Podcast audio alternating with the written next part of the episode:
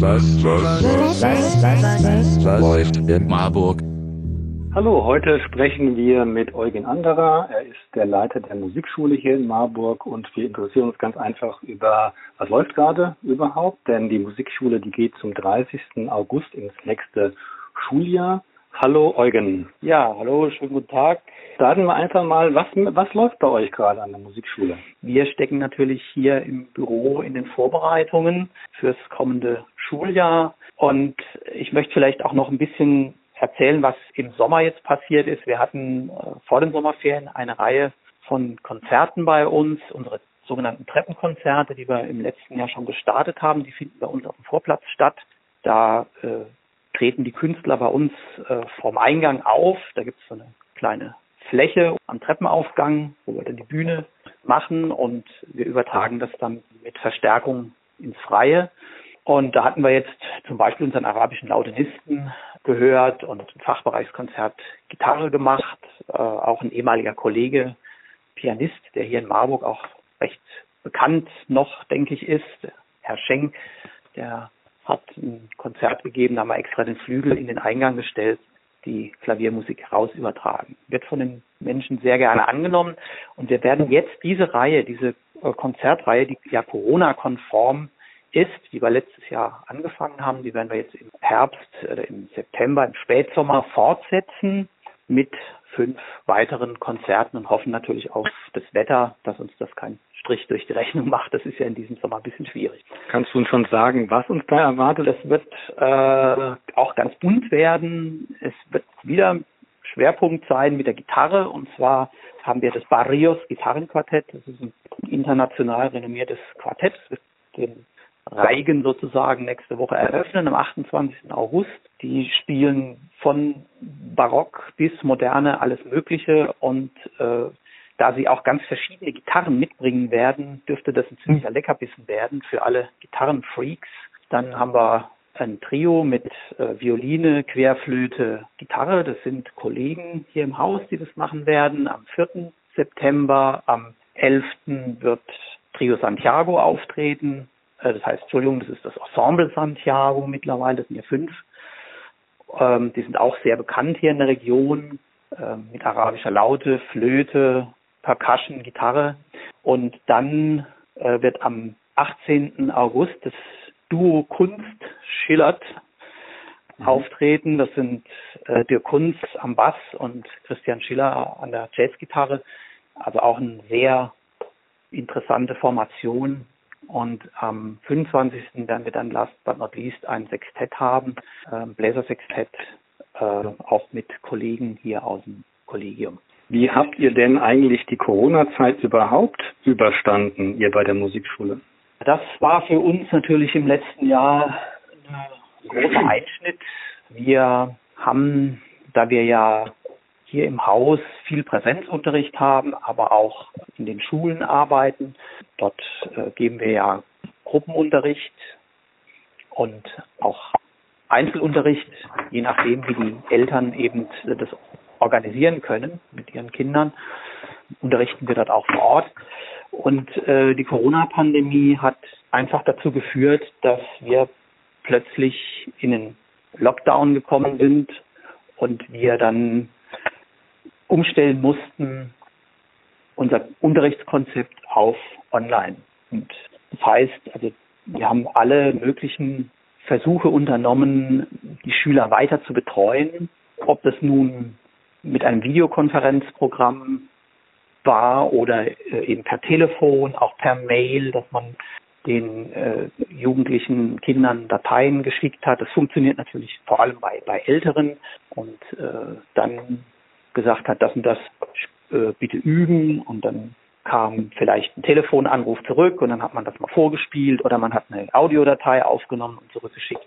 Also wir haben versucht, auf allen möglichen Wegen unsere Schüler anzusprechen und wir sind auch sehr, sehr froh und sehr glücklich darüber, dass die meisten eben diesen Weg mit uns gegangen sind und die Angebote, die wir dann aufgesetzt haben, dann auch angenommen haben. Wir haben ungefähr 1200 Schüler. Wir haben sonst noch 800 Schüler in den Schulkooperationen und wir haben etwa 60 Lehrkräfte und da kann man sich natürlich dann vorstellen, was für ein Aufwand das auch für jeden einzelnen Kollegen war und bedeutet hat, mhm. ähm, das umzustellen. Also äh, unsere Kulturamtsleiterin sagt ja, man arbeitet äh, doppelt und äh, am Ende kommt die Hälfte raus und äh, das ist also man kann das eigentlich nur äh, tatsächlich so sagen. Es, ist, es war eine wahnsinnige, war ein wahnsinniger äh, Aufriss für die Kollegen. Und ich bin wirklich sehr dankbar, dass das funktioniert hat und geklappt hat. Und äh, das, so sind wir eben über die Krise gekommen. Wir mhm. haben dann natürlich, sobald wir dürften, wir haben, haben wir wieder Präsenzunterricht angeboten und äh, haben das aber äh, auch den Eltern und Schülern auf der einen Seite und den Kollegen auf der anderen Seite überlassen, inwieweit sie trotzdem beim Online-Unterricht geblieben sind, weil es gibt ja eben auch Menschen, die gesundheitlich äh, zu einer Risikogruppe gehören und äh, da auch besonders dann aufpassen müssen. Mhm. Würdest du sagen, diese dann doch auch ein bisschen erzwungene Digitalisierung bei der Musikschule hat funktioniert? Äh, also da gibt es ganz verschiedene Ansichten. Ich will mal so sagen, es gibt punktuell tatsächlich Menschen, die mit dem digitalen Unterricht super gut zurechtkommen. Also das, die sind sehr fokussiert, arbeiten sehr stringent am Material. Und für viele andere gilt es halt nicht. Die kommen mit diesem Format nicht so gut zurecht. Und äh, ich meine, ich habe ja selbst auch ein bisschen unterrichtet und das digitale Format ausprobiert und muss dazu sagen, dass es halt, was den Klang angeht, nicht wirklich funktioniert, also mindestens nicht beim Lautenunterricht, das kann ich beurteilen. Es gibt halt da Bereiche, wo man eben dann doch nicht so differenziert äh, den Klang hören kann und den Schüler beobachten kann. Aber, aber äh, wir ja. sind natürlich froh darüber, dass es diese Möglichkeit gibt und alles in allem äh, werden wir aus äh, dem Lockdown mitnehmen, dass wir künftig eben hybrid unterrichten können oder eben auch mhm. komplett online, wenn es sein muss. Denn äh, wie gesagt, die Kollegen haben sehr viel gelernt, einfach über Videokonferenzprogramme, über Chat, über äh, Mail einrichten und, und, und. Stadtgespräch Marburg. Menschen, Wege, Emotionen. Wie muss ich mir denn aktuell einen Präsenzunterricht vorstellen? Also es gibt ja dieses äh, Prinzip 3G, nämlich geimpft, ja. genesen, getestet. Genesen, äh, spielt das jetzt für, sagen wir, beim klassischen 1 zu 1 Saxophonunterricht oder Klavierunterricht von LehrerInnen und SchülerInnen quasi eine Rolle, dass beide irgendwie 3G sein müssen oder was ist da gerade das Konzept? Also momentan ist es ja so, dass wir noch keine Kontrollpflicht haben für die Testungen und das werden wir dann durchführen müssen, wenn tatsächlich das soweit sein sollte, dass wir von behördlicher Seite halt dazu angehalten sind. Dann müssen wir natürlich prüfen, ob äh, getestet, geimpft, genesen äh, im Gesundheitspass steht. Bislang äh, ist es so, wir empfehlen natürlich ganz dringend eben diese Testungen wahrzunehmen und äh, alle, die geimpft sind, die sind natürlich äh, auf der sichereren Seite. Aber momentan äh, ist es so, dass wir noch keine Auflage diesbezüglich haben. Allerdings, äh, da äh, achten wir natürlich sehr genau drauf, die Abstandsregeln und die allgemeinen Hygieneregeln, die werden wir natürlich hier im Haus beobachten und wir haben dazu auch vor an jedem Raum sozusagen einen, einen, einen kleinen Factsheet hängen, wo dann steht, wie viele Leute rein dürfen. Ähm, wir sind da ganz klar und eindeutig, dass wir da kein Risiko eingehen möchten. Mhm. Wer ist denn eigentlich der Träger der Musikschule in Marburg? Äh, der Träger ist ein Verein mit allem, was dazugehört, äh, Vorstand und Jahresversammlung etc. Wir werden natürlich auch gefördert von der Stadt Marburg, insbesondere, da sind wir auch sehr froh drum, dass das, sie das sehr großzügig handhabt.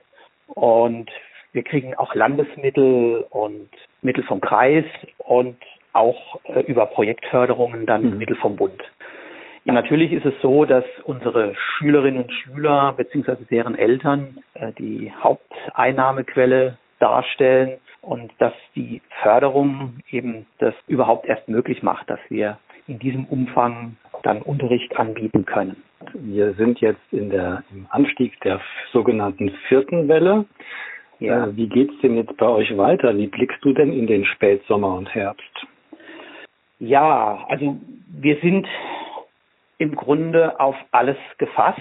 Äh, wir wären natürlich sehr froh, wenn wir trotz der ansteigenden Inzidenzen ähm, in die Schulen mit unserem Unterricht wieder reingehen können. Und äh, auch unsere Standorte, die jetzt nicht hier am Schwanhof 68, wir sind ja neben dem Theater, auch im gleichen Gebäude, neben dem Landestheater, äh, also dass wir diese Räume in den Schulen wieder nutzen können. Und wir haben da auch ganz klare Hygienekonzeptvorstellungen, ähm, aber wir müssen halt abwarten, was die Zeit bringt und äh, gegebenenfalls, also wir ziehen eben allen, unter, all, allen möglichen Unterricht, den wir haben, ins Gebäude rein. Wir müssen dann Ensemble verkleinern. Das war ja auch für die Vergangenheit war das ja so, dass viele Sachen auch gar nicht stattfinden konnten, ne? wie zum Beispiel größere Bläserensembles oder Chöre. Ne? Das war ja für die ganz besonders bitter für die Fachbereiche. Mhm. Und da hoffen wir einfach, äh, dass wir jetzt nicht wieder solche rigiden Auflagen bekommen. Eine weitere Schwierigkeit ist ja, dass die Inzidenzen gerade in eurer Kernzielgruppe, und das sind ja eben Jugendliche und junge Erwachsene, noch deutlich höher sind als jetzt im Bundesschnitt. Ja, das ist uns bewusst und deswegen haben wir halt unsere Auflagen im Gebäude erstmal nicht gelockert. Mhm. Also das heißt, wir bleiben bei den Zahlen von Leuten, die in die Räume rein dürfen. Wie gesagt, das ist eine kleine, ein kleiner Überraum, da dürfen halt dann nicht mehr als zwei oder drei Leute rein, um eben genau diese Zielgruppe auch zu schützen. Oder mhm. zum Beispiel die Gruppen der EMP, also die EMP ist die musikalische Früherziehung, die haben wir auch begrenzt, sodass wir die Abstandsregeln in unserem Saal einhalten können. Ich äh, möchte vielleicht einfach alle einladen, nochmal auf unserer Homepage aufzuschauen, immer mal wieder äh, auch unser Angebot äh, anzuschauen an Unterricht und äh, wer Musik interessiert und selbst sich überlegt, vielleicht doch mal mit einem Instrument zu beginnen, ist herzlich willkommen und äh, einfach immer mal wieder bei uns auf der Homepage, auf der Facebook-Seite reinschauen und äh, einfach hören, was sehen, anschauen, was geht, was gerade mhm. passiert bei uns. Mhm. Wie lautet denn die Internetadresse der Homepage? Die heißt www.musikschule-marburg.de. Mhm. Was mich jetzt noch interessiert, wie alt sind denn eure jüngsten und wie alt sind denn eure ältesten Schüler und Schülerinnen? Ja, das beginnt bei uns mit äh, den Babys. Also die können schon mit sechs Monaten zu uns kommen. Mhm. Da tun sie natürlich dann nicht allein. Da ist dann Mutter oder Vater mit dabei. Mhm. Im Elternkreis wird dann gesungen, mit den Kindern gespielt. Und wir haben ja dann ein großes aufeinander aufbauendes Programm der musikalischen Früherziehung. Das geht dann bis sechs Jahre und dann kommen sie in die Grundschule, äh, wechseln dann möglicherweise ins Instrumentenkarussell.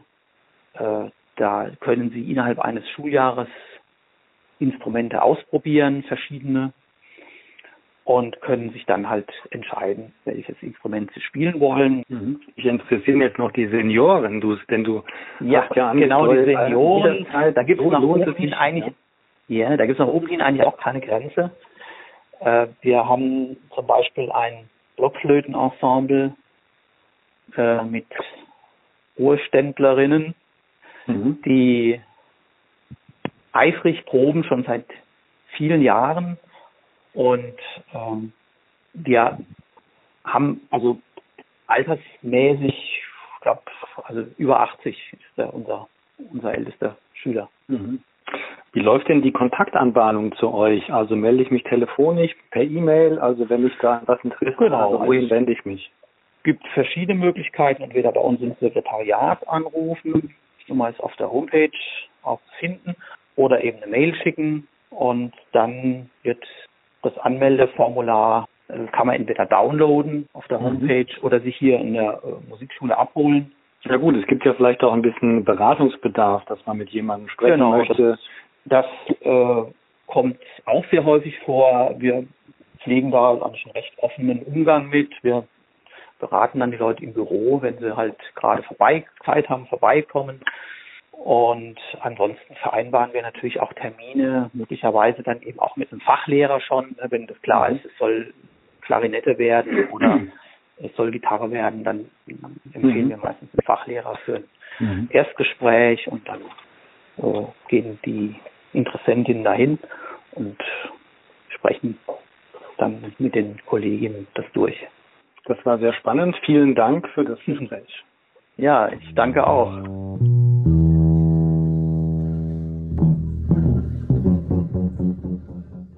Stadtgespräch Marburg. Menschen, Wege, Emotionen.